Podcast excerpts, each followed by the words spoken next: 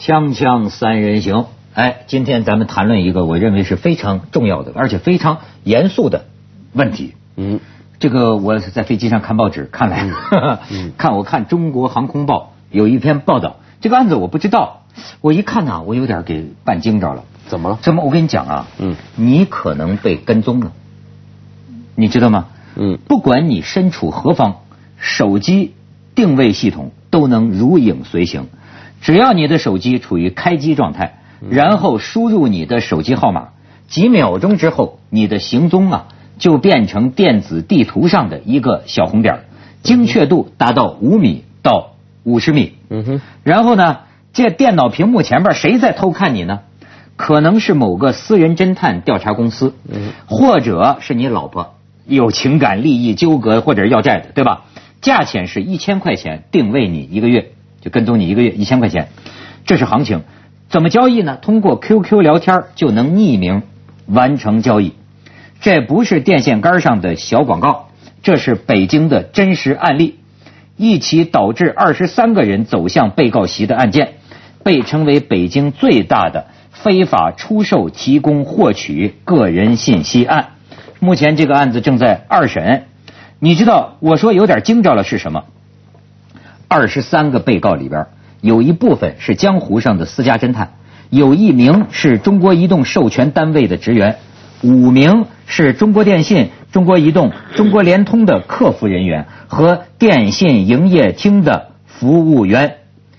根据什么《新世纪》这个杂志吧，这起案件是怎么回事呢？是由一名嫉妒的官太太无意之中揭发的，她怀疑她的高官老公有这个婚外情。委托私家侦探公司调查，然后把这个事情啊浮出水面。嗯，所以你看这个，我不太明白，这个官太太请私家侦探去调查自己老公嘛？定定对不对？对对。然后用这个方法，对。然后他发现，哎呀，这个私家侦探太牛了，这不是侵犯隐私吗？不对，然后曝光他，对，没找到侵犯这个这个抓的不够，什么概念啊？抓的不够，这个太有正义感了，货不对半。对啊，哎，但是呢。这个事儿 是吧？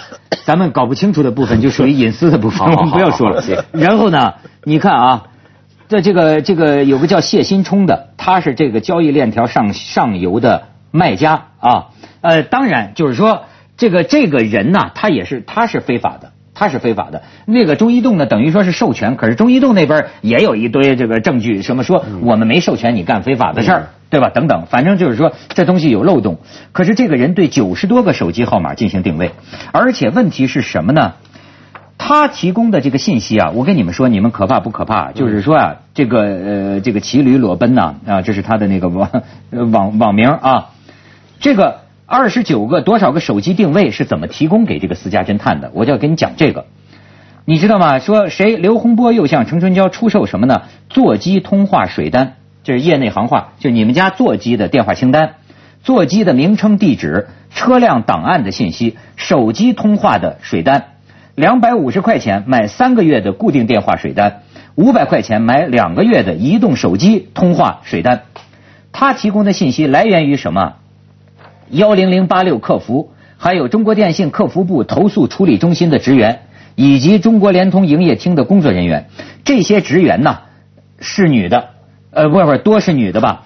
在上班期间呢，把办公系统上的手机用户信息用短信的方式直接发给男朋友或者亲戚等关系人。当然呢，这些个员工吧，好像还不是正式员工，是那种反正挣钱。特别少的，他们就算是一种什么员工，就不是很正式的员工，赚外快啊，所以他们赚外快。哎，这很可怕吗？这不可怕吗？我们的这个手机信息可能都被卖出去了。我们先把问题推到两个最大的极端上讲哈。第一个极端是道德的极端，按以前的说法就是说，你要没有什么见不得人的事情，你怕什么吗？啊，这个是第一个极端，对不对？你你为什么要有隐私呢？你为你有什么见不得人的呢？这这句话，对不对？人要是我说，你看你有你别有用心，你有什么见不告人哎不可告人的目的，你有不？所以你既然没有不可告，这这个这句话的假定潜台词就是说什么事情都可以告人，对对吧？我我我忠于什么什么什么，我爱什么什么，这个全部要告人。那一辈子，你要是从头到尾一个女人，你要是只爱一个党，你要是全心全意为人民服务，你做一个高尚脱离低级趣味的人，你无所畏惧。好，这些问题都不存在，这是一个极端。嗯，另外一个极端是，我听业内的人说，所有你个人的信息讲的所有的电话，电话公司全部录下的。保留一段时间，是是是，对。从记记以前有窃听这一说，现在自从有手提电话这类以后，他他不要来听你，但是在技术上，因为现在大的计算机已经很大，所以如果需要，比方说我要知道窦文涛三年前某一个月的那几天跟谁通过话。他啪通过有关部门全调出来。你知道这个传闻，这是这不光是中国，这是个全球性的全世界恐慌，全球性的恐慌。是是，像你说的这个不呃，很有可能是真的。嗯，就是呃，美国他不也也在警告吗？我上次看一个电影叫《鹰眼》，就在说说的美国人现在担心的和中国人聊的是一件事儿。嗯，他们说都我一听我说怎么这么熟呢？他说 FBI 你要小心，把你的手机当成窃听器。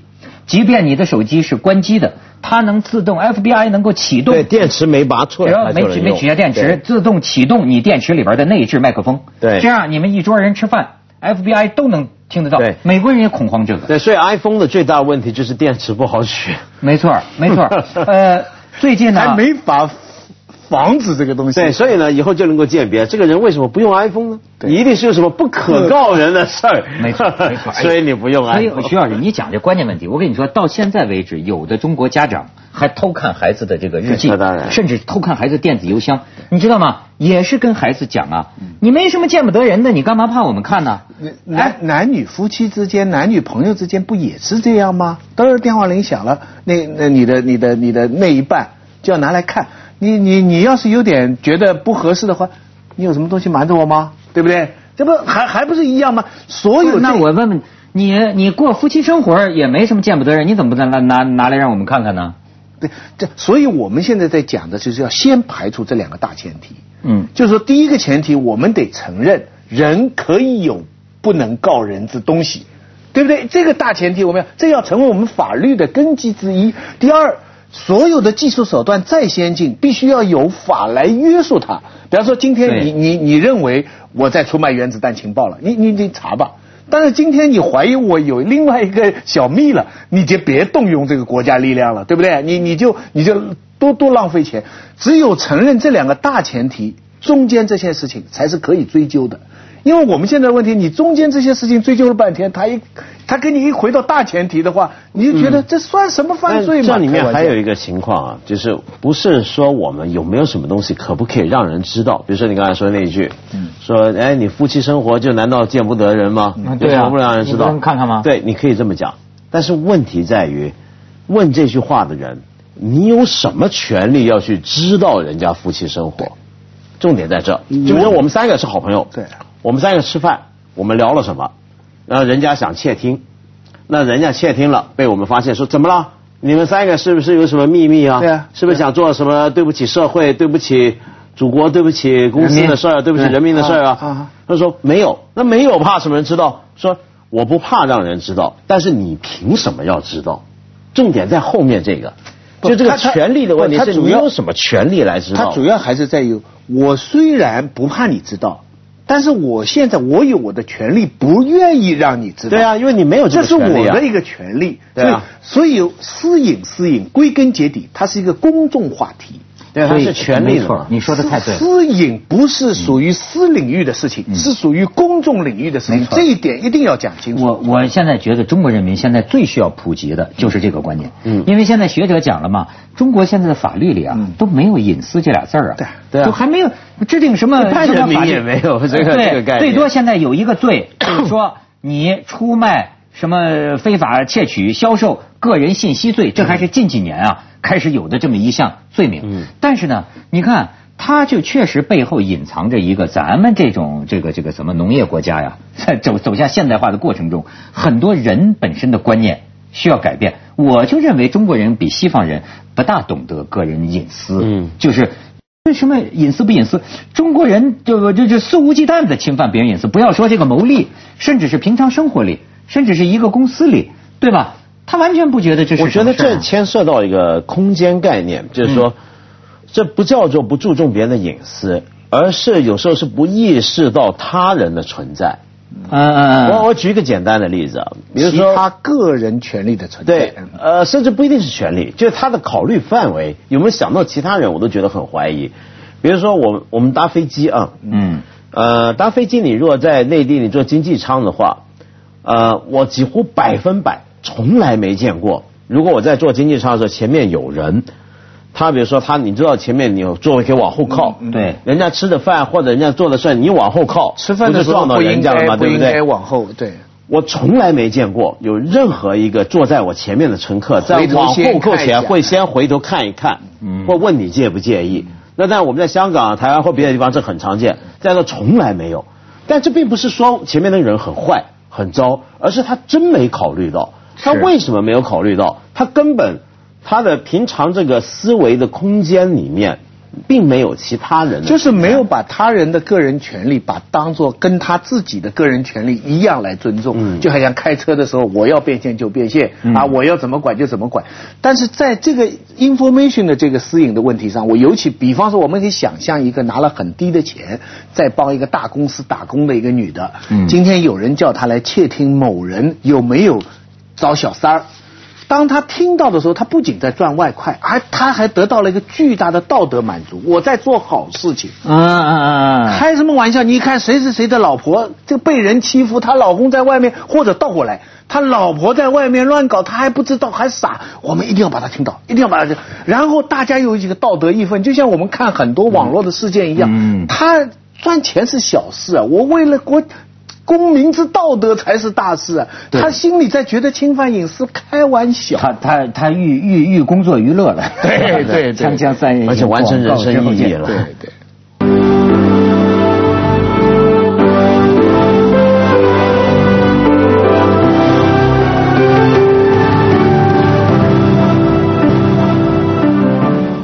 其实我觉得啊，就是。因为咱们节目时间太短，我不展开论述过程啊，我讲我的这个结论。所以呢，很多人不明白，但是我觉得我明白，就是什么呢？我觉得这个隐私啊，个人隐私啊是第一权，而且我认为中国社会要走向现代化，你呀要不把这个问题给搞清楚、给解决、给确定、给保护了，跟什么中国人缺乏创意产业，跟你这个国家民族未来的发展呢，都非常有关系。不过。不过这个东西我同意，我能够感同身受，因为我也是常常被侵犯隐私。而且你刚刚说很我们很危险，我从来不觉得为什么，我总是觉得我是二十四小时在被人监听的。所以你就是没有不可告人的。他是和尚嘛，他说我没有什么对不起。对，我有 我有很多，但是我总觉得我一切是曝光的。但是呢，说回来啊，我觉得这里面为什么我又同时觉得悲观呢？是因为隐私这个东西啊，它是个有点文化。相关的一个概念，嗯，它真的是不同文化是有不同想法。在中国传统的文化里面，我们没有一个很明确的人我的界限。像我刚才为什么会讲到考不考虑他人啊？那其实不是说中国人不善良、不懂得同情其他人。而是我们人跟人的这个距离界限这个东西不是那么敏感。我们人跟人的关系就是我们道德的基础。我们特别强调人跟人的关系。比如说我分我我举一个例子啊，你注意一下九零年代中国农村开始有人先富起来，八零年代先富起来的时候盖楼房。嗯。你看得过他们那种楼房的设计没有？很有意思的。他那个楼房啊，是这样，比如说楼上三间房间，一家人有钱了住二楼了，三个房间。它三个房间啊是全贯通的，你懂我意思吧？就一条走廊全贯通。我如果住在最底那个房间的话，我要先开门，经过我爸爸妈妈房间，对，经过我姐姐房间，才到了我的房间。那一般我们现在房间设计是全密闭隔开的嘛？他没有，他为什么没有？是因为他当时根本没想过这是个问题嘛？这是多么的中国！啊！而且你看啊，我这个。我是我是个土人呐，但是我后来慢慢的，好像学到一些类似于西方教养的东西，因为我交往了一些朋友嘛，良师益友，他们往往呢都是从美国回来的。说实在话，对这一套教养，我至今呢也不是特别能明白，可是我至少承认呢，而且我也已经让我自己啊，呃，尽量跟着那个来。为什么？我就就跟举个例子哈，我就发现呢，像过去我们很习惯，哎，跟人家讲讲最近我家里出了什么事儿，我个人有些什么痛苦。我觉得哥们儿才这样嘛。可是后来我跟他们交往之后啊，我慢慢发现呢，好像他们美国那那那那个范儿的人呢，他会觉得有点不适。甚至于你看啊，当然后来道理我明白了，他们有一个道理我明白，但是我也很难明白，就是他就认为啊，就你凭什么要跟我倾诉你的事情？而且你让我知道，某种意义上我也要承担这个一起共。我为什么要当你的垃圾桶？我为什么要承担你的不幸？你看西方呢，他把这个交给心理医生，那是收钱的。你倾诉你自己，我们在一块儿，你而且而且呢，他觉得你如果讲了你家里的这个事情。你给了我一种压力，这很不公平。这压力就是说，我是不是也要把我的事情跟你讲呢？哎，你看这套我理解了，而且我认为这可能是一种教养。但是你看啊，你马上就意识到这是另一种社会环境下的人际关系。对隐私的最大的打击，最容易打击的隐私的东西就是道德。为什么隐私在中国那么脆弱？怎么叫道德呢？就是说，如果你做的是一件好的事情，比方你在学雷锋，嗯，你在帮人家做好事，你为什么怕人知道呢？对不对？你你你肯定可以让大家知道吗？嗯，你什么东西不想让大家知道？那可能就是坏的事情嘛。而你坏的事情正应该让大家知道啊，因为你在偷情嘛。你你看，你不是跟你太太在一起，你是在跟什么别的人在一起？这样的事情，我们全社会都应该来揭露你这个事情啊。所以你看，他如果我们判断任何事情，第一不是权利，第一是善恶，是好坏的话，那就不存在隐私，因为好的全部都可以公开，坏的正应该要把你揭露，但也不一定是这样，那倒不一定不一定。比如说我举个例子啊，那是以前，对，那是以前啊。比如说像我刚才做经济舱那个例子啊，我并不是说经济舱的人都比较不注重隐私，对，而是因为公务舱它会距离距离比较远，影响不到人。比如说有时候你坐飞机，你隔壁的人贴得很近。你会发现你在看一个什么东西，看看甚至看手机短信，他都凑过头来看。他并不是出于道德理由，他也不是真的好奇，他是觉得我看看有什么了不起。他没觉得他不道德，他没觉得他不道德。但我我的话没讲完，我的话来讲，我们只把道德停留在好坏这个层面，这是在在下面道德修养，但在公共社会道德上，尊重人的权利是一种道德。你我坚持我自己的权利，这一点啊，我最近看了余英时纪念那个辛亥革命百年一篇文章，非常精彩。他说我们强调儒家的很多概念啊，嗯，在私领域范围里都是非常对的，嗯，比方说朝闻道夕是可以啊，比方说你这个呃呃呃一日三省吾身啊等等等等，但是你只要一推到社会原则上去，我们儒家的很多经典哈都是有问题的了，女人小呃小人难养也啊。这个劳心者治人，劳力者治于人啊！就总之，儒家的所有这些东西啊，你用在我个人道德修炼上，比方善恶这些东西啊，很好。但是你一到公共领域，变成社会制度来讲的话，就有很多问题。我为什么刚才讲，就是隐私它是一个公共话题。嗯，如果隐私在一个个人道德修炼上，隐私不那么大重要，我们更多的强调善恶，我们强调怎么做人，我们反省自己。但是你一到社会工作，叫尊重别人的隐私，是应该是一个公共道德。这一点我觉得听上去有点绕口，就隐私是一种公共道德。当然没错，这个说的太好，因为这是个人界错，可是也是我们最感兴趣的东西。锵锵三人行，广告之后见。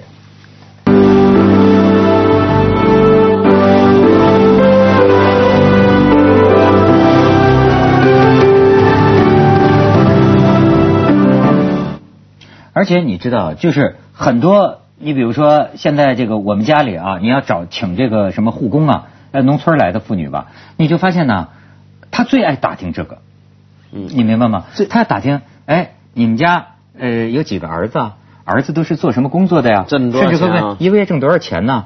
你看，他知道这些信息啊。这就是印尼工人跟呃菲佣跟国内的这个护工的最大的区别。哎，他们就。这个不管，根本从来都不关心这个事情。嗯啊，你你你说这个是我我觉得是文化上的原因，就是说，当你站在道德的立场上，你就觉得你有责任来关心。